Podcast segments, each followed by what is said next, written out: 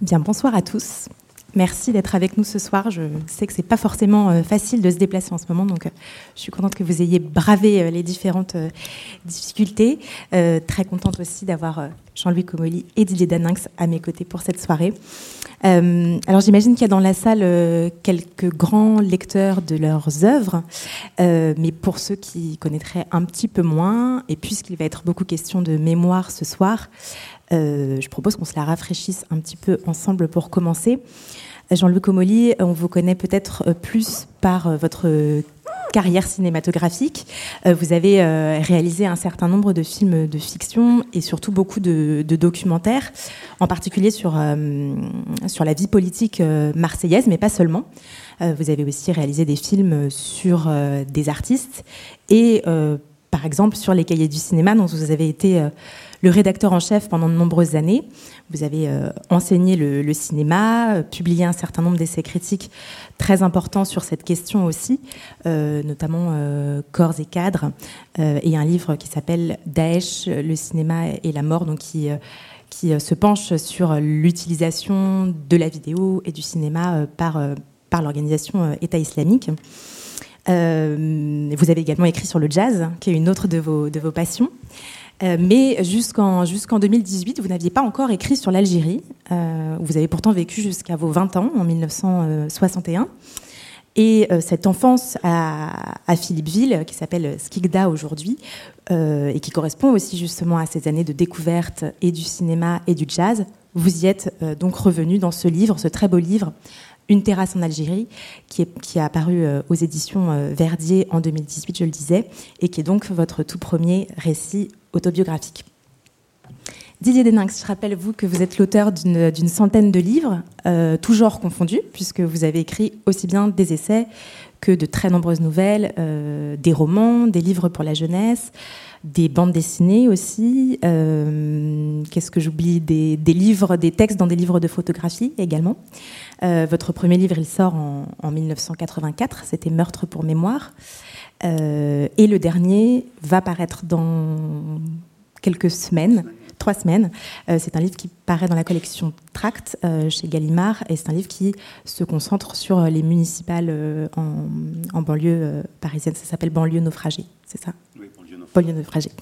mais là, ce soir, on va parler du dernier livre paru, donc, qui s'appelle Le roman noir de l'histoire. C'est ce gros volume-ci qui est peut-être euh, l'un des plus représentatifs de la, diversité des sujets qui vous occupent, et en même temps peut-être aussi le plus représentatif euh, de la, très grande cohérence de votre, pensée et de votre écriture, puisque en fait c'est un, roman qui euh, rassemble 77 nouvelles parues au cours des 40 dernières années et euh, à travers ces nouvelles, eh bien, on retraverse 200 ans, euh, presque deux siècles euh, d'histoire, puisque la première nouvelle, elle se passe en 1855 et la dernière, elle se passe en 2030.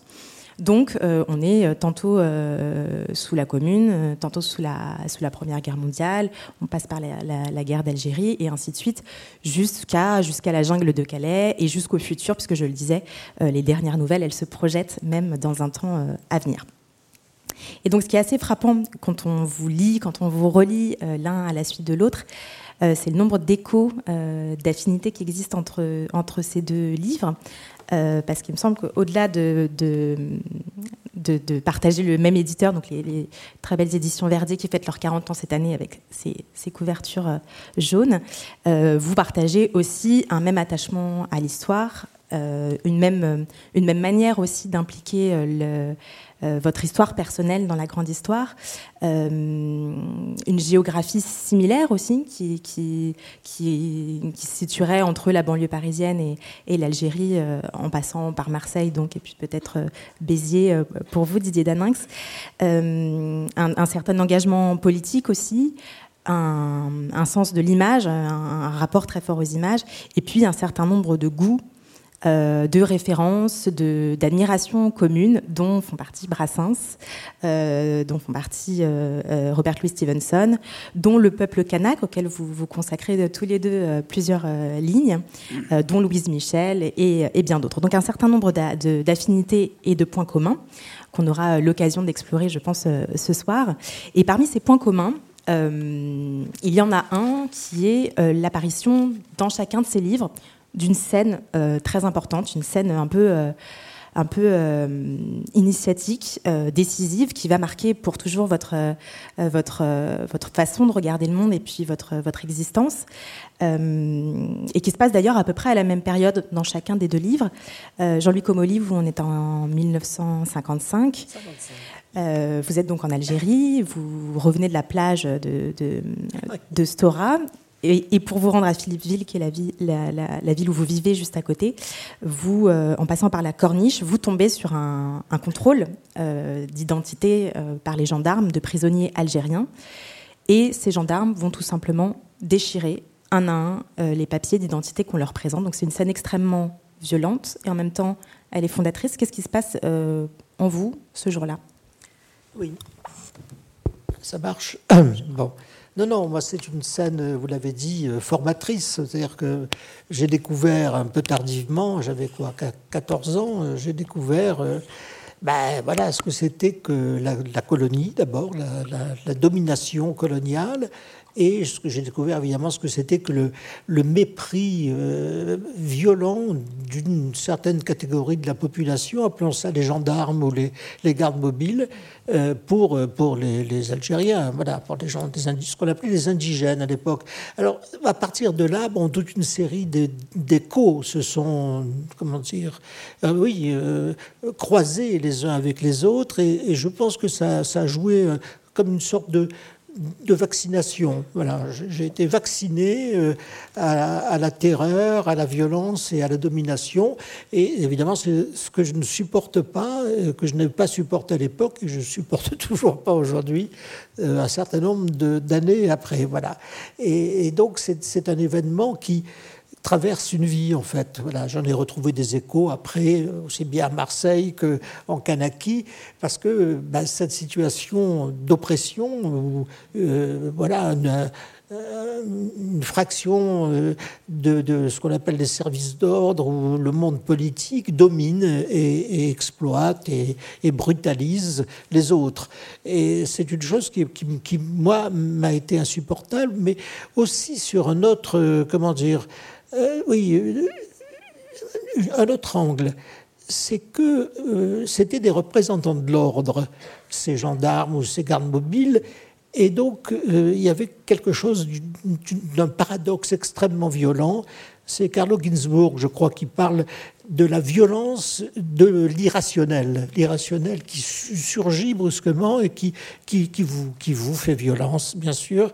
Alors euh, là, c'est le cas voilà, des, gardiens de l'ordre, des représentants de l'autorité qui bafouent leurs propres euh, règles, puisqu'ils déchirent des papiers euh, qui sont, qu'ils ont rendus nécessaires. Voilà. Et, ça, il y a quelque chose là de très violent pour moi, de très insupportable. Euh, parce que, bon, c'est pas que je sois un fanatique de la rationalité, mais quand même un peu, ça, ça, ça fait vivre, ça aide à vivre. Et là, c'était le contraire. Voilà. Donc, euh, ce, cet événement, en effet, était, un marqueur fort.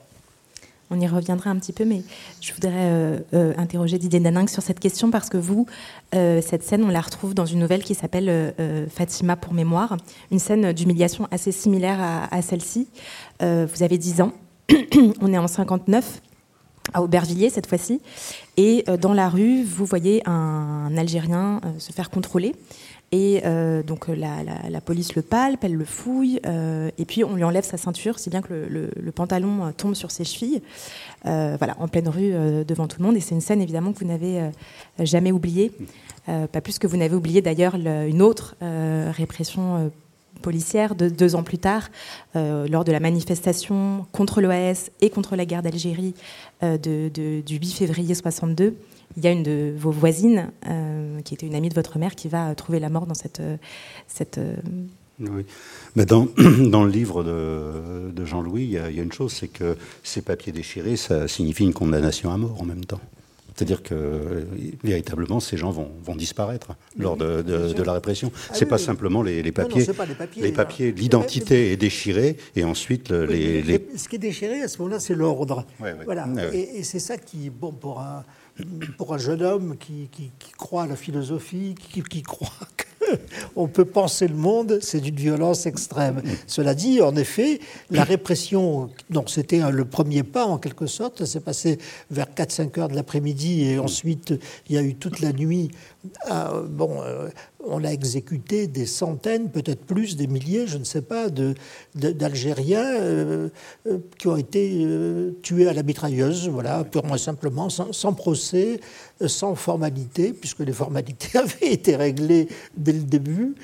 Et donc, voilà, c'était un épisode qui a démontré avant tout l'atrocité du régime colonial.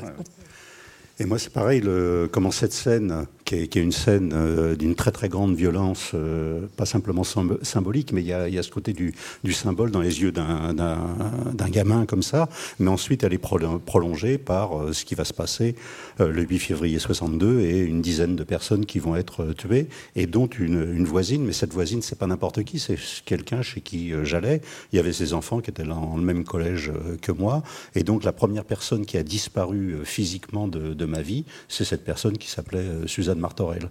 Donc il y, a, aussi ça, et le premier enterrement auquel je participe, c'est un enterrement où il y a 500 000 personnes dans les rues de Paris, et qui est euh, l'enterrement des, victimes de, de, Charonne. Et donc ça, c'est quelque chose qui m'a jamais, jamais quitté. Et quand euh, je suis devenu écrivain un petit peu par hasard, euh, mon premier roman, ça a été un galop d'essai, et ensuite, il fallait que j'écrive ça. Donc j'ai après écrit sur, sur cette scène de, de, répression coloniale en plein, en plein Paris, et je me suis aperçu dans l'ombre de, Charonne, il y avait le 17 octobre. Et donc le livre a bifurqué d'un seul coup, ça a été le, 17 octobre. Mais j'ai jamais cessé de m'interroger sur euh, qu'est-ce que c'est que cette irruption de, violence et de violence en, plein Paris. Le 17 octobre, c'est le plus grand massacre euh, d'ouvriers depuis la Commune de Paris. Et quand on dit Commune de Paris, donc c'est aussi quelque chose qui, nous, qui nous relie. Qu'est-ce que c'est que cette sauvagerie où on tue en une semaine 25 euh, 000 personnes dans, les rues de Paris? Et quand on interroge un petit peu cette histoire, on s'aperçoit qu'une partie des, soldats qui étaient dans Paris pendant la Commune étaient des gens qui étaient en Algérie, qui avaient fait partie du corps expéditionnaire algérien en Algérie. Et ce qu'ils faisaient dans Paris, c'est ce qu'ils faisaient comme d'habitude oui. en Algérie. C'est-à-dire le, leur chef, c'était le même, MacBahon. Voilà. Et donc on est véritablement dans cette dans cette continuité. Et le peuple de Paris a été traité comme on traitait euh, quotidiennement ce qui n'était pas encore le peuple algérien. Euh, c'est très important. Ça et donc ça, cette chose-là, ça a mis énormément de temps à, venir à, la conscience. Qu'est-ce que c'est que cette sauvagerie? Et c'est une sauvagerie véritablement euh, coloniale appliquée au, peuple parisien. Et moi, j'ai beaucoup travaillé là-dessus. C'est ce qui m'a amené vers la, vers la Nouvelle-Calédonie par la suite. Mais comment?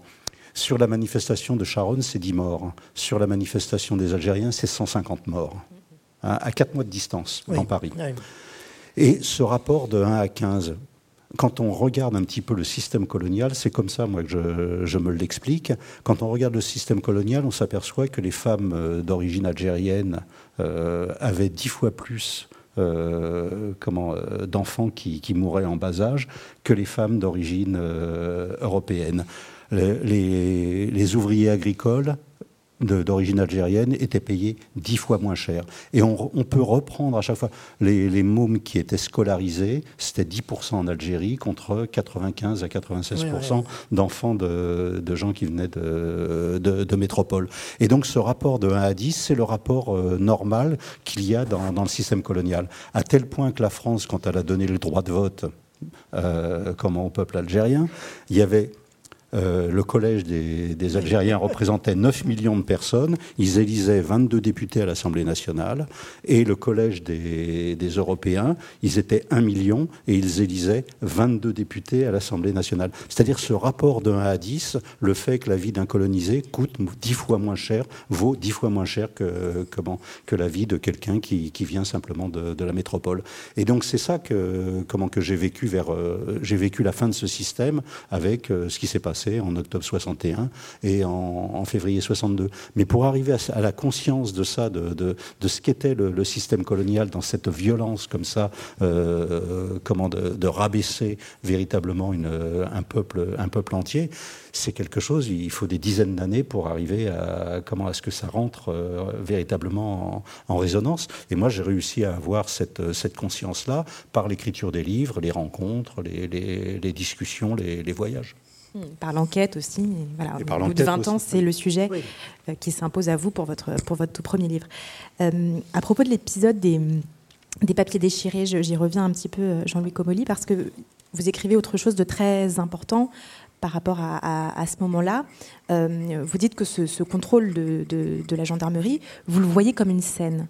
Vous le voyez comme une scène avec les gestes et les mouvements comme s'ils étaient chorégraphiés, comme si en fait la, la sidération était telle à ce moment-là que le moment se trouve presque frappé d'irréalité. Vous parliez d'irrationnel euh, tout à l'heure. Et, ça m'intéresse parce que le, j'ai l'impression que le, cette tension entre ce qu'il est réellement en train de se passer et la fiction, elle traverse tout votre livre une terrasse en Algérie. Euh, vous dites qu'en Algérie, tout était faux et que euh, finalement le, plus grand tort des pieds noirs, c'est peut-être aussi de s'être aveuglé sur, euh, sur la situation, sur la, la guerre qui était en train de couver et même sur leurs propres désirs. Comment est-ce que vous expliquez cette, cet aveuglement-là bah, Cet aveuglement est fondamental. Enfin, c'est un déni, pardon, un déni du réel qu'on trouve dans toutes les situations de, de grande violence et notamment parce que ceux qui, ceux, qui sont dominants, disons, utilisons ce terme, bah, dénient l'existence même, l'intérêt même de ceux qui sont dominés. Voilà. Et, ce déni euh, a des conséquences considérables puisque nous, en sommes toujours les, les héritiers. Voilà. il n'a cessé d'habiter l'histoire de France. Alors, on ne va pas remonter euh, au-delà de la commune, mais la commune, par exemple, est un, est un phénomène considérable qui a été occulté pendant longtemps, qui a été caricaturé énormément, et, dont, peu à peu la vérité a fini par émerger et l'importance a fini par apparaître. Donc euh, il s'est passé avec la guerre d'Algérie, on le sait bien, la même chose. Elle a été déniée pendant des années et des années. Euh, bah, on a fait comme si ça n'existait pas. Moi, à l'époque où j'étais à Philippeville, bah, on parlait quand même de pacification, et dans une sorte de d'altération du langage, parce que si on dit pacification, ça veut dire qu'il y a une non-pacification quelque part. Or là, la pacification bah, n'incluait pas son contraire. Ah, c'est le déni, donc c'était un déni dans ce sens-là. C'était pas un déni seulement de la situation, c'était un déni du langage. Bon, et on retrouve cette, comment dire, cette fragilité, cette porosité entre les événements et le langage, très souvent, voilà, le langage est perverti parce qu'il y a un refus de prendre en charge l'événement lui-même. On disait les événements d'ailleurs, on ne disait pas la guerre. On, disait, les événements, les événements, bien sûr. Voilà, les événements. Oui, oui, c'est une phrase que j'ai jamais vraiment pu comprendre. Je sais pas ce que ça, veut dire. Mais ça, sur, ce, sur ces dénis, ils existent toujours. Il suffit de se balader dans Paris. Vous allez au musée de l'immigration? Hein, qui était l'ancien musée des colonies, qui s'appelle le musée de l'immigration, qui euh, essaye de déconstruire cette, euh, comment, cette légende euh, coloniale. Mais il suffit de, traverser la, rue qui, est juste devant, comme ça, et là, vous avez un square. Et vous regardez comment s'appelle le square. Le square en face du musée de l'immigration s'appelle le square du général Lapérine, et juste en dessous, il y a marqué 1860-1920, pacification et conquête du Sahara. Et donc ce discours-là, il est, euh, c'est un discours de, 2020 euh, actuellement. Euh, actuellement, on, a un petit peu toutes les strates comme ça de, l'histoire qui sont qui sont disposées. Donc il y a certaines avancées avec ce, musée de, l'immigration, et en même temps le discours contraire est, tenu à 10 mètres. Oui, on reparlera de. Pardon, non, non, non, je voulais insister sur ce que dit Didier, c'est que ce dont on hérite, nous héritons, mais c'est aussi de ce langage. Voilà. Et donc, ça n'a pas lieu seulement au moment où ça a lieu, ça a lieu, ça a des répercussions beaucoup plus amples, beaucoup plus longues. Et, c'est ça qui, d'une certaine façon, est angoissant. Euh, quand euh, Pasolini a eu cette formule terrible que les, les fils sont coupables des crimes de leur père, bon, cette formule n'a de sens que si, en effet, on pense au fait que le langage se transmet de génération en génération et que les mensonges avec le langage se transmettent, les dissimulations, les dénis, Et donc quelque chose va occuper les générations suivantes. C'est pas seulement. Alors l'Algérie euh, bah, est devenue indépendante euh, euh, grâce au ciel, et la France est partie avec, avec beaucoup de gens, dont moi. Mais néanmoins, les, les, les mots sont restés. Voilà, les langages sont restés, le déni est resté. C'est ça qui est inquiétant. Oui, pour le meilleur et pour le pire. En fait, la, fiction, elle fait toujours partie de nos, représentations, font de toute façon partie de notre existence et elles influencent le réel. Vous je pense tout à coup à cette phrase, je fais une petite parenthèse. Vous avez mis un petit avertissement au début d'une terrasse en Algérie où vous dites que toutes les situations, tous les dialogues, toutes les actions sont véridiques, mais euh, ce qui se serait glissé de fiction dans ce que vous écrivez l'est aussi, l'est tout autant voilà, tout ce qui passe par le, langage. C'est un point de conversation qu'on peut avoir. oui, effectivement, parce que le frottement entre le, le réel, de la chose, hein. voilà, entre le, entre le, entre le réel et, euh, et, la fiction, on le retrouve évidemment dans votre dans votre livre Didier Daninx. Euh, le titre le dit bien d'ailleurs, hein, le roman euh, de l'histoire. Voilà, c'est c'est le mélange des deux. On a des on a des nouvelles qui sont parfaitement autobiographiques, mais qui recoupent des grands événements historiques. On a euh, dedans des nouvelles aussi qui, elles, sont parfaitement fictionnelles, mais euh, qui, euh, qui mettent en scène des, célébrités. voilà, vous faites parler Victor Hugo, vous faites parler Louise Michel. Et puis on a d'autres nouvelles qui procèdent vraiment par collage, c'est-à-dire que à l'intérieur du récit de fiction, vous avez inséré des petits fragments d'articles, d'actualité, des discours politiques réels. Qu'est-ce que ça apporte Qu'est-ce que la littérature en fait peut apporter à la compréhension de, l'histoire tout simplement le, fait d'un petit peu d'arrêter le temps. Il y, a une nouvelle comme ça qui est emblématique de, de ce procédé. C'est une nouvelle où euh, il y a une douzaine de, faits divers donc c'est des, faits divers assez, assez violents, mais euh, ordinaires, tous ceux qu'on rencontre euh, au cours de la semaine.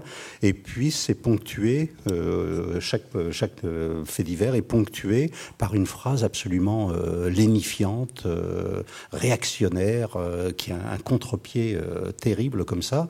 Et ce, ce montage il vaut par, euh, par euh, les deux signatures. Il y a ma signature, donc je signe moi les, faits divers que j'ai euh, reconstitués, réécrits, et puis d'un seul coup il y a la signature d'un homme politique de, première grandeur, et on s'attend absolument pas à ce que ce soit lui. C'est-à-dire, c'est euh, et il y a un effet de sidération. C'est-à-dire que d'un seul coup, ce, langage-là et les phrases de comment d'une violence euh, comment euh, idéologique insoutenable comme ça, c'est des choses que j'ai piochées quand j'avais reçu dans ma boîte aux lettres pour son deuxième septennat la lettre aux Français de François Mitterrand.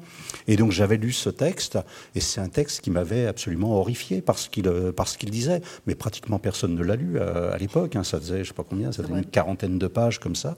Et puis euh, il y avait des et les phrases que j'ai prises sont vraiment des phrases que j'ai euh, que j'ai découpées. Et, et, cet effet de montage révèle véritablement la, pensée de, celui qui se présente devant, devant les Français et les Français qui, qui ont approuvé cette lettre par leur vote massif sont responsables de, ce qui a été mis en œuvre parce que ce qui a été mis en œuvre, c'est les, les fragments de, de cette lettre que, que j'ai pioché, que j'ai mis en, en, relation avec les effets que cette pensée-là euh, induit sur, euh, sur les gens ordinaires. Donc voilà, c'est ça que, que, je recherche. Alors il y a, là, c'est la plus violente et la plus démonstrative d'une certaine manière, euh, cette, cette nouvelle. Ça s'appelle Les versets étatiques. Hein, C'était au moment de, de Rougedi et tout, donc voilà, le, texte est venu. Très, drôle, Et le, le, titre est grinçant, quoi. voilà. Donc c'est ça que, que, je, que je recherche, c'est-à-dire que la, la fiction, le, montage, c'est une forme de, de, fiction, mais cette fiction-là, elle révèle le, réel. Et donc, je suis à la recherche de, de, ça. Donc, je trouve à certains moments des, des, des, moyens plus, plus directs, plus efficaces. Puis, à certains moments, ça, ça doit être plus sophistiqué. Effectivement, le, moment où on s'aperçoit des deux signatures à la fin des versets étatiques, ça fait un effet, euh, un effet de, choc, et c'est très souvent le cas dans, ces nouvelles, puisque, comme le veut la forme de la nouvelle, voilà, la chute est souvent, euh, est souvent euh, très percutante. Et ça me faisait penser à une, une, chose que je vous ai entendu dire une fois, que la, la, la fiction, elle permet aussi de se, cramponner aux, événements, enfin d'accrocher ses ongles à la, à la peau de la réalité. Voilà, ça donne une prise beaucoup plus concrète, et forcément sur... c'est le comment le travail de, nouvelles comme ça, c'est des, des, textes qui peuvent pas prendre place euh, dans un chapitre de roman et tout. C'est vraiment une forme euh, euh, en soi, comme la, nouvelle, et c'est véritablement de comment de mettre les comment les ongles dans le, dans le réel qui, est en train de fuir. C'est-à-dire que des j'ai des bouts de papier où je note des choses qui comme qui sont là, qui sont extrêmement furtives. Et à un certain moment, on a la vision de ce que ça porte comme, euh, comme violence. Comme, euh, comme, contradiction. Puis après, on passe à autre chose. Il y a BFM, il y a, une manif, il y a ceci, il y a cela, il y a, un avion qui, se fait exploser, et puis hop, euh, on est emporté par, par, par le, bruit du monde. Et donc, moi, je, note ce genre de choses. Donc, j'en ai plein de, bribes de nouvelles où il suffit après de, trouver le, le, cadre, de trouver le, le personnage porteur de, ça. Et puis donc, je les écris au fur, au fur et à mesure. Oui, il y a un, documentaire, non pas de Jean-Louis Comolli, mais sur Jean-Louis Comolli, sur le travail de Jean-Louis Comolli, qui s'appelle Filmer pour voir. Et là, ce serait presque écrire pour, je sais pas, pour élucider les réels, enfin pour le, pour le comprendre. Euh, et d'ailleurs, il se trouve que la littérature, de temps en temps, euh, arrive aussi à, influencer presque le, le, cours des choses. Enfin là, je pense à, à, Meurtre pour mémoire. Euh, Patrick Boucheron le, rappelle bien dans la. Patrick Boucheron est l'historien qui a rédigé la, préface du roman noir de l'histoire. Euh, et il rappelle bien que euh, au moment de la parution des Meurtres pour mémoire en 1984, on est moins d'une dizaine d'années avant le, procès de, Maurice Papon qui a organisé la répression policière du 17 octobre. Il sera condamné 15 ans après. Voilà, il sera condamné 15 ans après. Mais l'apparition de votre livre et le fait d'exhumer euh, ces massacres du 17 octobre ont eu une influence, une répercussion, en tout cas. non, c'est arrivé, c'est arrivé à de multiples euh, reprises. Euh, comment Meurtre pour mémoire, euh, ça, m'a conduit, ce serait trop long à expliquer, mais ça m'a conduit à, retrouver une victime occultée du, 17 octobre, qui était une gamine de, 15 ans qui s'appelle Fatima Bédard, et où il y avait une fiction policière comme quoi elle s'était suicidée à la fin octobre. Et en fin de compte, avec Jean-Luc Enodi, on a pu établir qu'elle avait été tuée le 17 octobre 61 à, à Aubervilliers dans au bord du, canal Saint-Denis.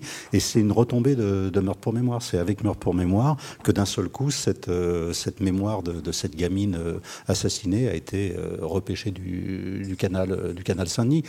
Ça m'est arrivé avec euh, comment euh, Cannibal ou euh, sur la Calédonie, on, retrouve le, grand-père de, de, Christian Carambeu, le joueur de foot et tout. Puis après, avec le retour d'Ataï, de, de, retrouver la, tête de, de Ataï disparue, enfin tête prélevée en 1878 et que je vais retrouver dans les planqués dans les sous-sols des, des, réserves du, du musée de l'homme.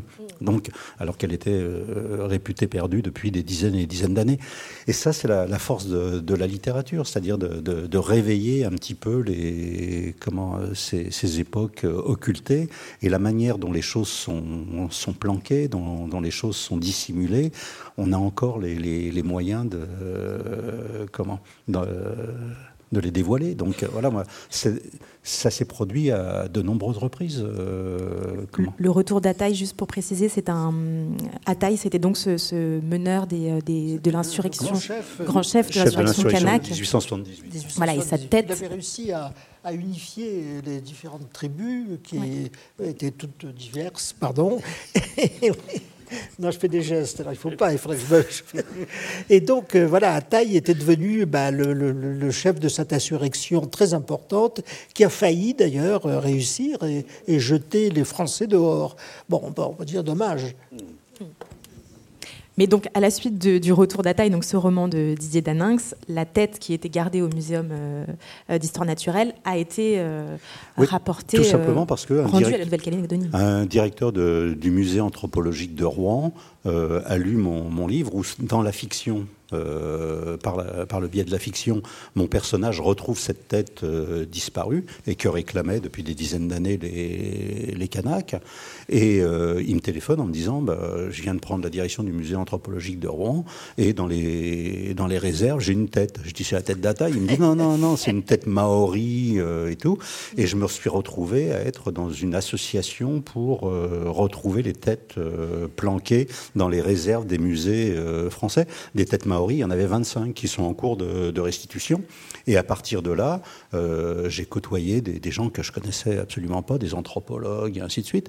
Et à un moment, j'ai eu une information comme quoi le, crâne d'Ataï était euh, planqué dans les, réserves de, et tout, et qu'il y avait une fiction administrative qui faisait que si on demandait est-ce que le musée de l'homme possède le, crâne d'Ataï, on disait absolument pas. Et en fin de compte, c'était des réserves du musée Dupuy-Trins, de la collection Broca, qui avait été mis euh, en dépôt au musée de l'Homme. Donc il fallait savoir que c'était une collection de euh, Broca euh, du musée Dupuy-Trins qui était euh, et tout. Donc il fallait poser toute cette question-là de, manière administrative, et là ils étaient obligés de vous la donner. Et donc il y a eu même une enquête euh, commandée par, euh, par, par Rocard, Michel Rocard, quand il était Premier ministre et puis qu'il était en train de négocier avec les mouvements indépendantistes. il avait fait une recherche et on lui avait dit non, il n'y a absolument pas de tête, de crâne, d'ataille et tout.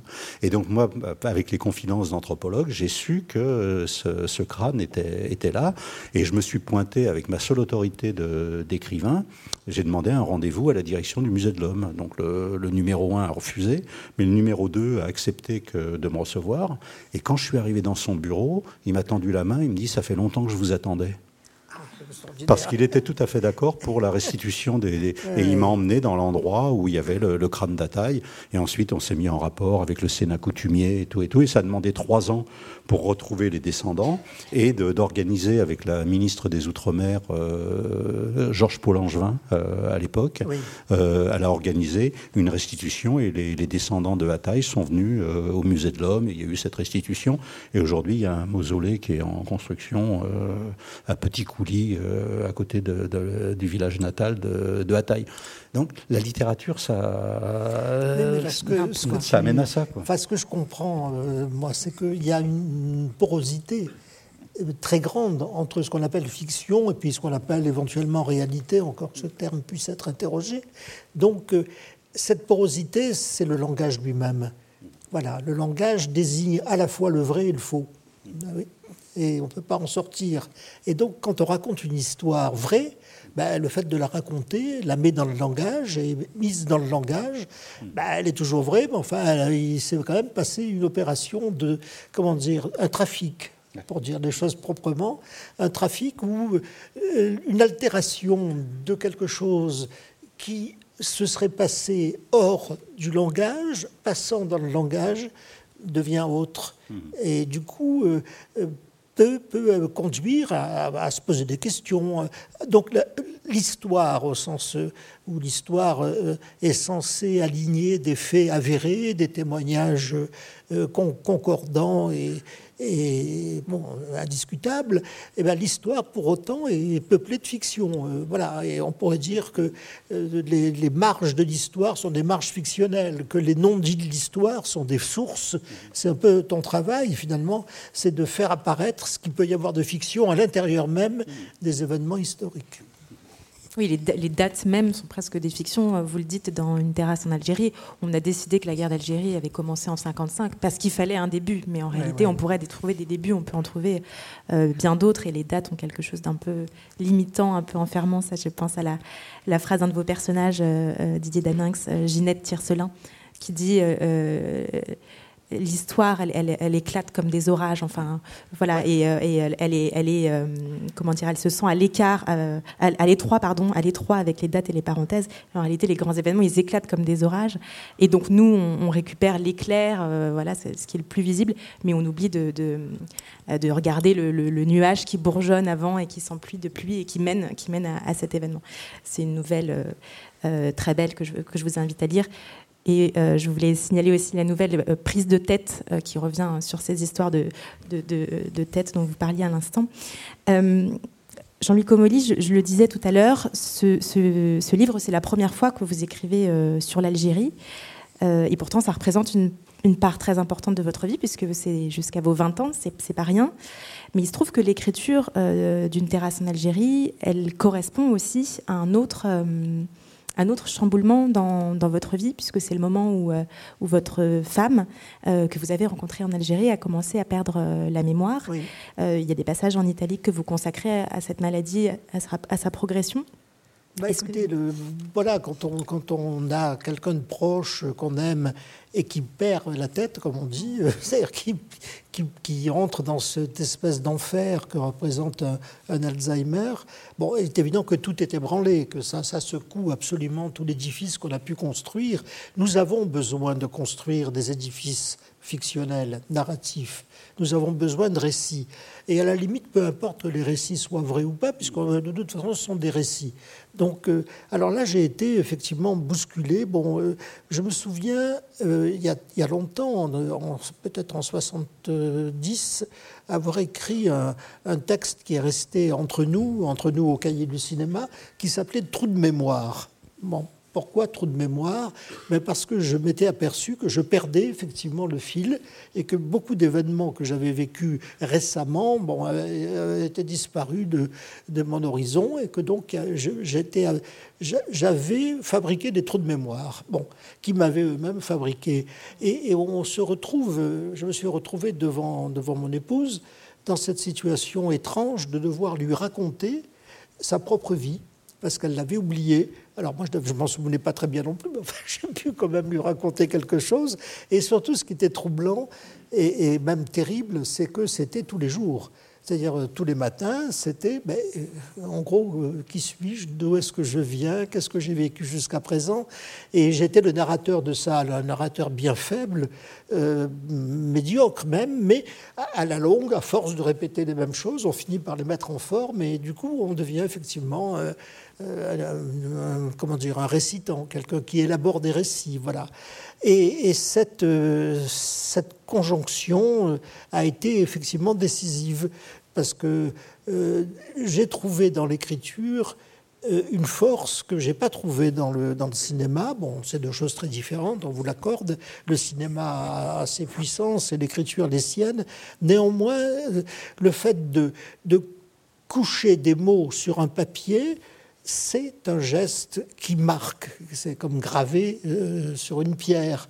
Le cinéma se caractérise par le fait que ça bouge et ça disparaît. Chaque photogramme s'inscrit sur l'écran, on est bien d'accord, mais il s'inscrit le temps qu'arrive le photogramme suivant, c'est-à-dire très peu de temps, un 24e de seconde.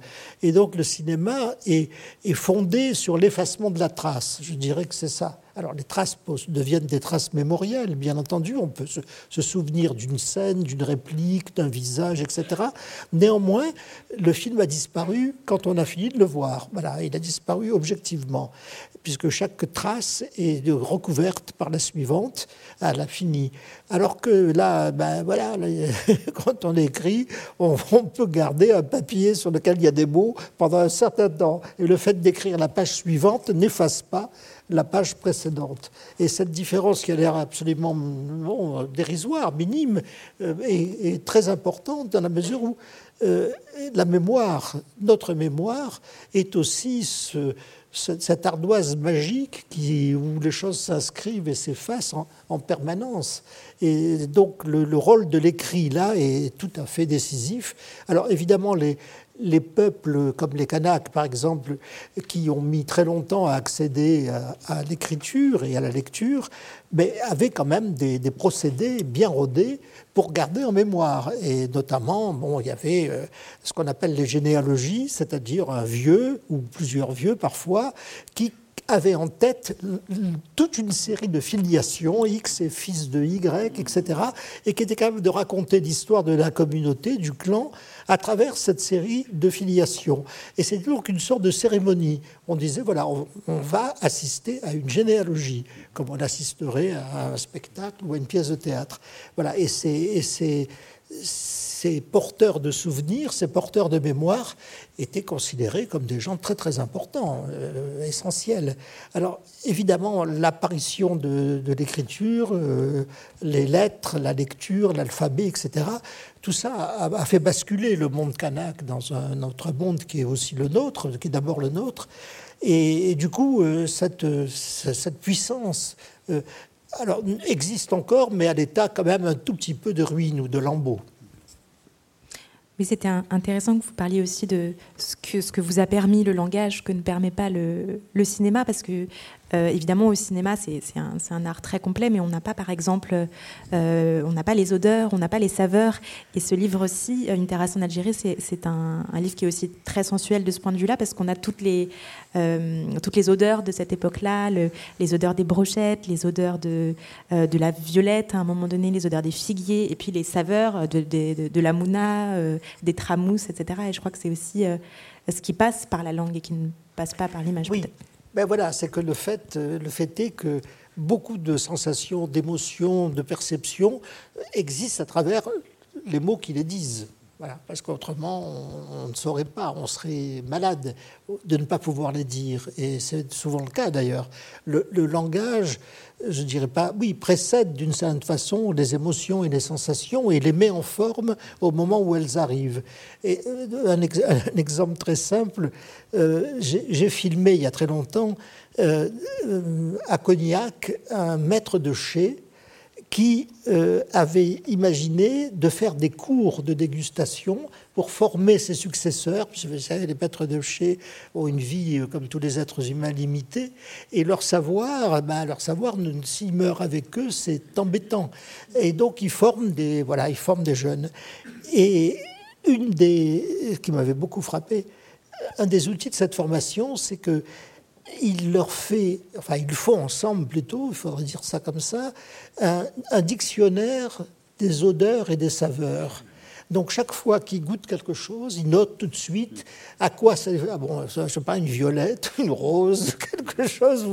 Et donc ce dictionnaire existe. Il est, voilà, il est consultable par les autres. On peut s'y référer. Bon, et donc c'est ce paradoxe entre ce qui s'efface, ce qui disparaît, ce qui est volatile, qui est notre vie même, en fait. Et puis ce qui est fixé d'une manière ou d'une autre par un dictionnaire, par un travail d'écrivain, bah, cette, cette, relation est tout à fait importante.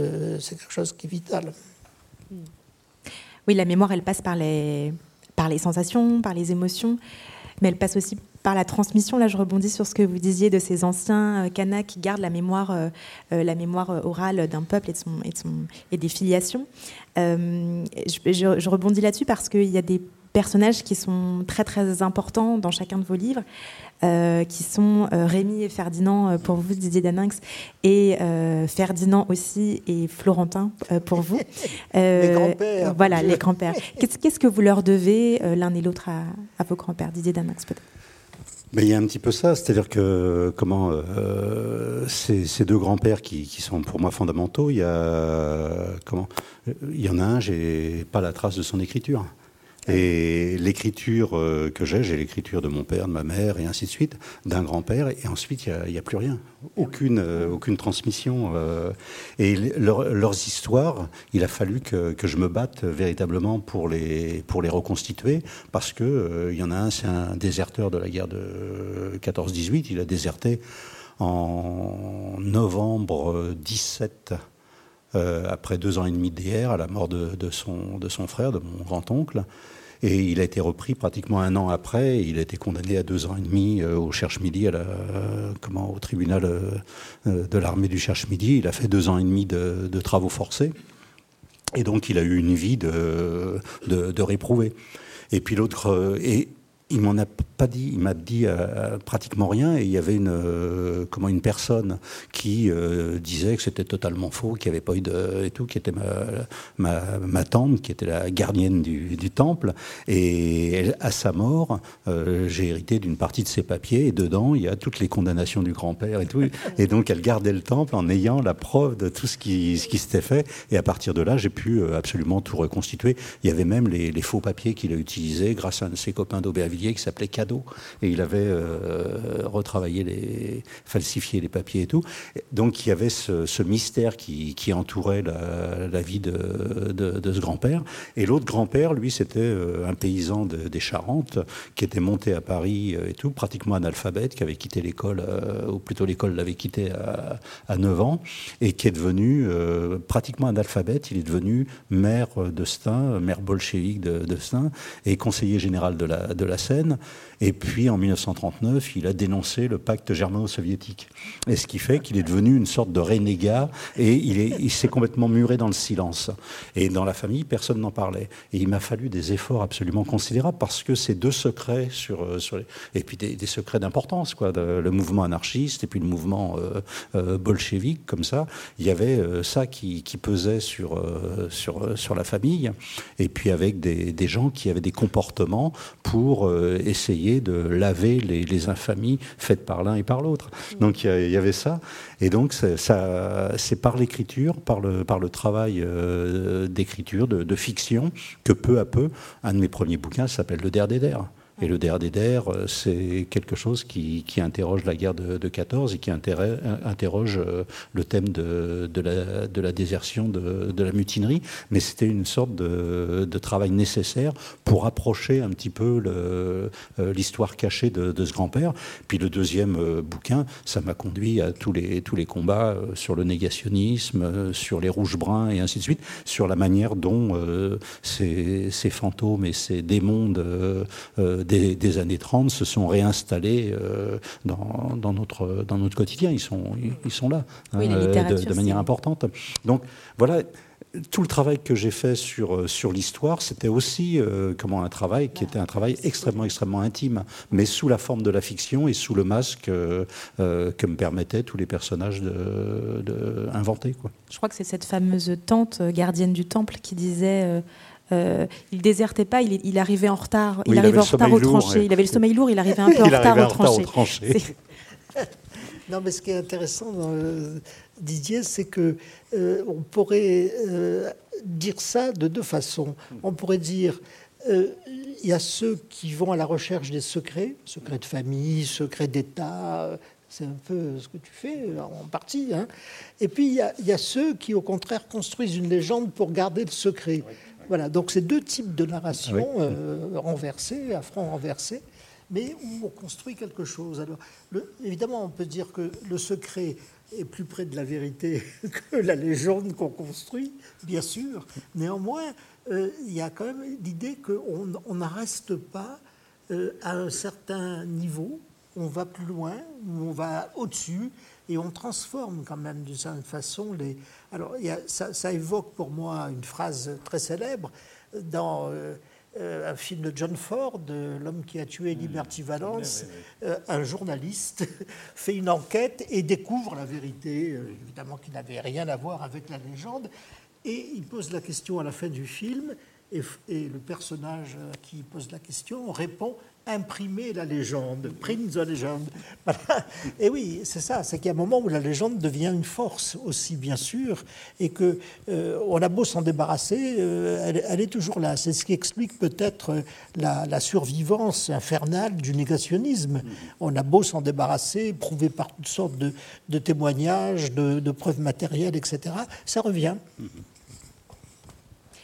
Vous parliez euh, à l'instant, Didier Daninx, de, euh, de renégat euh, à propos de, vos grands-pères on entend là que vos grands-pères étaient assez euh, rebelles, euh, mais il me semble que cette figure du rebelle, cette figure du banni, elle revient en fait dans presque toutes vos nouvelles. Moi, ça m'a vraiment frappé euh, à la lecture du roman noir de l'histoire. On a énormément de contrebandiers, de bandits, de bagnards, de prisonnières, voilà, qui reviennent tout Et c'est comme si tous ces personnages, au-delà des époques, se, formaient une, seule et même, une seule et même famille. Pourquoi est-ce que votre regard se, porte toujours vers ces, ces figures un peu marginalisées ou parce que je, comment, c'est, une sorte de, malédiction. J'en ai rencontré plein, quoi. Euh, comment, il y, a, ce grand-père déserteur, mais l'arrière-grand-père avait déjà déserté de l'armée belge, donc j'ai aussi euh, tout, j'ai récupéré tous les tous les papiers jusqu'à l'amnistie prononcée par le, roi des Belges à, son égard. Mais quand j'étais euh, gamin, au, bout de la rue, j'habitais une cité qui s'appelait la cité Robespierre, et il y avait la centre des Préclos. Il y avait un type qui s'appelait Henri Martin. Henri Martin, il y avait son nom sur tous les murs. C'était libéré Henri Martin. C'était un type qui avait euh, refusé de, euh, comment, de faire la, guerre aux Vietnamiens en, en, 50, qui avait été condamné à, je sais plus, 10 ans de prison, je crois. Et il y avait eu son portrait qui avait été fait par Picasso. Euh, Éluard euh, lui avait consacré un, un, poème, Prévert aussi. Sartre avait fait un livre sur, sur, sur, sur Henri Martin. C'était quelqu'un que je croisais tous les jours. Et puis, dans, quand il y a eu les négociations avec les Viet Cong, euh, entre les négociations secrètes euh, à la fin des années 60, début 70, il y avait des, des guérilleros euh, Viet Cong qui venaient négocier avec les Américains à Paris. Il fallait qu'ils soient planqués des journalistes et ils étaient planqués dans des familles sûres d'un réseau actif comme ça. Et donc, j'étais obligé de laisser ma chambre et mes, sœurs aussi à ces, émissaires. Donc, j'ai et euh, mon grand-père, lui, travaillait avec quelqu'un qui, avait été condamné parce que c'était un mutin de la mer Noire, qui s'appelait Charles Tillon, qui a fondé les, francs-tireurs et, partisans, et qui a été victime après d'un procès stalinien en plein Paris euh, dans, les années, euh, dans les années 50 et tout. Et donc, c'est tous les gens qui, étaient autour de moi, c'est des, gens qui font partie complètement de, mon environnement. Et donc, des gens qui, d'un seul coup, c'est des fétus de paille qui se sont complètement dressés contre euh, le passage et le bro, la, manière dont, l'histoire normalement broie les, broie les gens. Et donc moi j'ai plein plein plein d'exemples autour de moi de, gens qui ont refusé euh, d'être d'être broyés et qui ont euh, réussi à résister à, cette, à cette machinerie. Donc voilà pourquoi j'en parle sur le comment c'est pas une sorte de, hasard, mais euh, sur, des choses aussi lointaines que, la Calédonie, d'un seul coup, je rencontre les mêmes. Je rencontre euh, toute une sorte de, il y a toute une série de, gens qui sont là, une sorte de, une d'immense famille. Et quand on regarde la manière dont nous est restitué euh, le, mouvement du temps, on s'aperçoit qu'ils n'ont pas leur place qu'ils n'ont véritablement pas leur place. C'est pour ça que je me suis intéressé longuement à, à Misak Manouchian Misak Manouchian parce que pour moi c'était pas euh, c'était pas un martyr.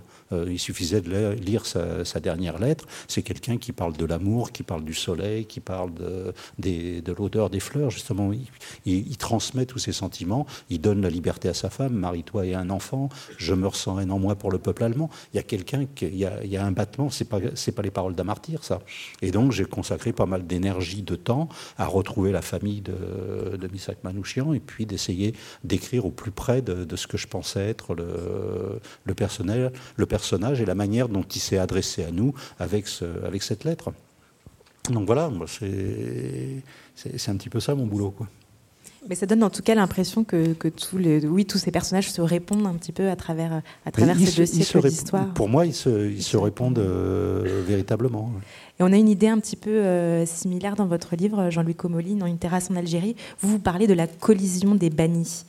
Euh, vous formulez cette hypothèse que peut-être si vous êtes si, la poudre du jazz a, levé en vous, si vous êtes passionné pour le jazz à ce moment-là, lors de votre adolescence en Algérie, c'est peut-être parce que euh, il y avait une sorte de lien euh, invisible entre, euh, entre les, les, Algériens colonisés qui étaient vos voisins et puis euh, les Noirs américains bah, eux-mêmes transportés des je, je, pense qu'il y a une connivence plus ou moins claire, mais en tout cas réelle, entre les, les, les révoltés du monde entier, les insoumis du monde entier pourquoi ben Parce que d'une certaine façon, les structures ben, sont équivalentes. Les histoires ne sont pas les mêmes, mais les rapports de force, ben, malheureusement, sont les mêmes.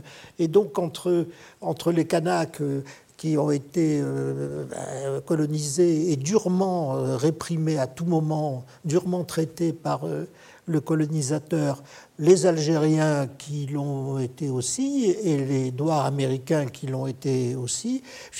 comment ne pas voir qu'il y a des échos entre ces différentes situations, ces différents moments. C'est pas au même endroit, c'est pas euh, en même temps, mais ça, ça, ça, correspond. Et donc toutes ces voix, euh, d'une certaine façon, convergent. Et, posent euh, des questions alors d'ordre plus général, des questions philosophiques ou des questions éthiques. Et on, sort de l'anecdote, on rentre dans quelque chose qui pour moi est plus plus important, la, pensée sur l'état du monde.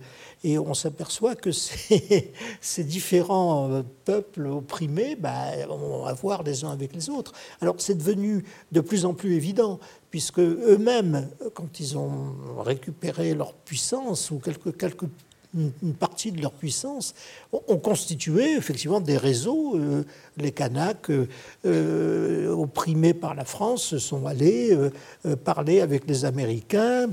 Voilà, il y, a une internationale, si j'ose dire, latente ou parfois même avérée de, bah, des, comment dire, des soumis qui, qui se révoltent. Voilà. Et puis l'Algérie est devenue un, lieu de refuge pour les, pour les panthères noires et tout un tas de. Donc c'est quelque chose qui est fort. Voilà. Alors évidemment, ce qui est frappant, c'est que ça n'occupe pas le devant de la scène. Voilà, ça reste derrière le rideau.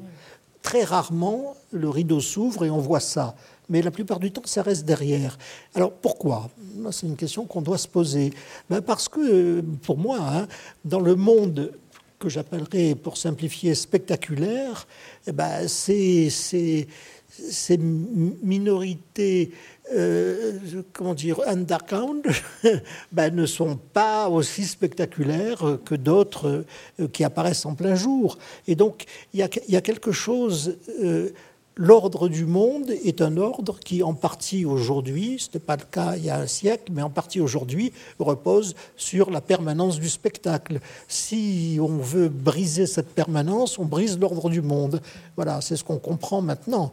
On s'aperçoit que pour beaucoup de, bah, dirigeants, de patrons, d'hommes politiques puissants, etc., bah, le spectacle et l'ordre, c'est la même chose. Voilà. Alors c'est en ce sens que je me réclame beaucoup du situationnisme, d'une certaine façon, parce que les situations ont vu ça. De bord a vu ça. Oui, et je pense que vos, deux livres vont justement dans le sens d'éviter euh, d'éviter ces, oublis-là, d'éviter euh, qu'on occulte toutes ces, parties-là de, euh, l'histoire. vous avez cette phrase, Didier Daninx, qui est en exergue de, meurtre pour mémoire, qui dit en oubliant le, passé, on se condamne à le revivre. Euh, mais on sait, vous, vous, le disiez à l'instant, qu'on sait que l'histoire fait des boucles, on sait que l'histoire se répète, malheureusement, qu'elle bégaye un petit peu. Euh, qu'est-ce qu'on est peut-être en train de revivre ou qu'est-ce qu'on risque de revivre euh, aujourd'hui? Non, non, on est d'accord. Oui, de toute façon, je crois que c'est assez manifeste.